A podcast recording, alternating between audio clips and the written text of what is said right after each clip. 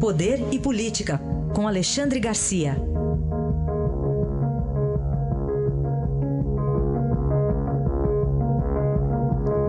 Alexandre, bom dia. Bom dia, Raíssa. Vamos começar falando do Supremo, que já formou maioria no entendimento de que a Polícia Federal pode negociar a colaboração premiada, mas com ressalvas, né, Alexandre? É verdade. O julgamento não terminou ainda, mas já está decidido. Eu não sei por que não terminam julgamentos que já estão decididos, né?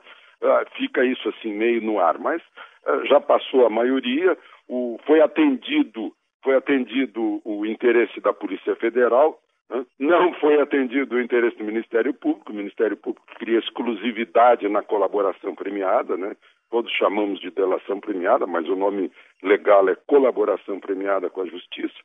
E, e, e, é uma coisa mais ou menos óbvia que o policial federal, o, o delegado federal, pode propor uma, uma colaboração premiada, como acontece muito nos Estados Unidos uh, há muito tempo. Não? E, e, e, aí alivia o quê? O indiciamento. Né? Não pode, o Supremo está se pronunciando, dizendo que não pode alterar penas, que, que alteração de penas, propor anistia ou prisão domiciliar ou tipo de pena, isso é coisa uh, que começa no Ministério Público, né? depois conclui na homologação de um juiz. Mas pode acertar o indiciamento. Combina, olha, você entrega fulano, entrega fulano, conta bem, dá, mostra as provas, que a gente vai aliviar o indiciamento, que a gente vai mandar para o Ministério Público. Então, acho que é, que, que é uma forma né, de combater o crime, e ficam discutindo aí o meio-campo, a burocracia. É, é, um negócio, é, eu não entendo. Né?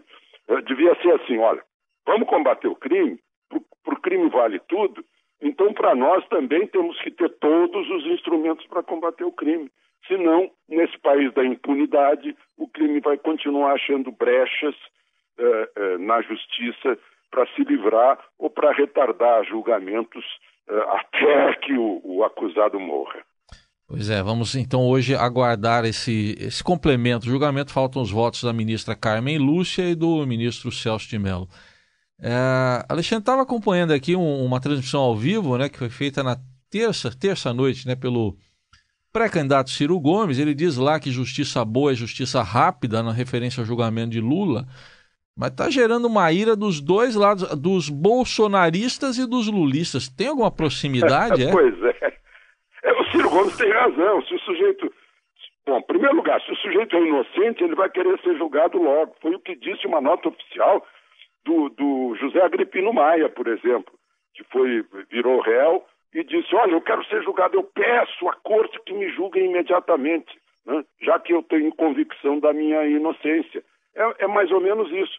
No entanto, a reação de Lula foi furiosa num comício no Rio de Janeiro, do, do PT a mesma coisa. Tem gente propondo, eu não sei se, se é verdade, porque eu vi na rede social, não confirmei ainda, que o, o Zé Dirceu está convocando o PT para ir para Porto Alegre dia 24 de janeiro. Estão dizendo que é um golpe da justiça. Né?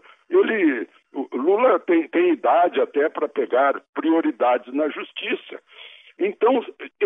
Inocente, tem, tendo convicção de sua inocência, e o PT, idem, a respeito de Lula, né? então aplaudam uh, se o julgamento vai ser, vai, vai, vai ser agora em janeiro.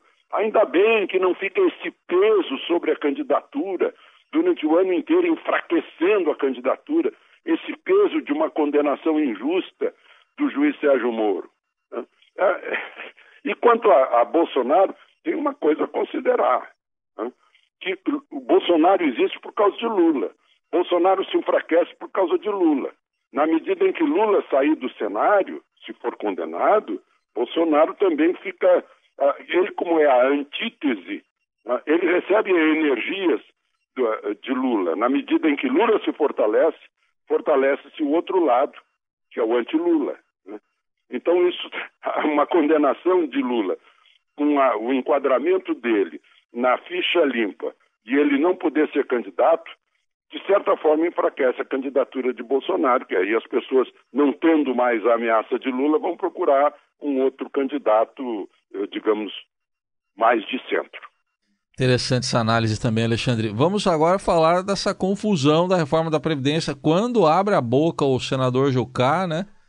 Vem confusão. Mas o governo não se acerta em nada. Né? O futuro ministro coordenador das negociações, que é o Carlos Marum, que ainda é relator lá da, da CPI, anunciou para todo mundo, aos quatro ventos, queria uh, sugerir o indiciamento, pedir o indiciamento uh, de Rodrigo Janot e do chefe de gabinete dele. Aí ontem disse que não vai mais, que não vai mais, que não quer fazer, cometer o assodamento que Janot já havia cometido. Né?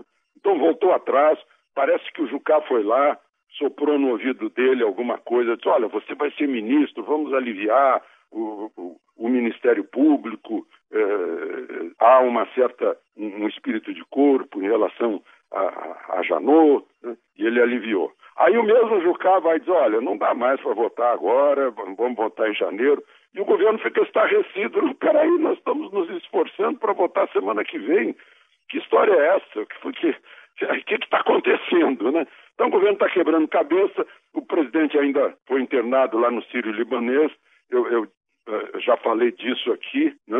passei por isso e, e, acertei na mosca. Ele está com retenção urinária, embora tenha sido operado no Sírio Libanês lá em outubro. Né? Mas eh, agora colocou uma sonda, uma sonda mais permanente, lá no posto da, eh, do Palácio do Planalto, no posto de saúde, por duas vezes, segunda e terça, ele havia só recebido uma sonda de alívio né? Então está havendo uma retenção, tem algum problema uh, em consequência da cirurgia de, de ressecção transuretral da próstata. Né? Uh, não, é, não é tumor, não é, mas tem, tem alguma coisa que não, não deu certo. Mas, enfim, presidente afastado, parece que a situação piorou. E ninguém se entende, todo, todo mundo manda e ninguém se entende. Essa é a situação, uma situação negativa para o governo em relação à reforma da Previdência. Aí está Alexandre Garcia que volta amanhã aqui à nossa programação para mais uma análise política. Obrigado, até amanhã, Alexandre. Até amanhã.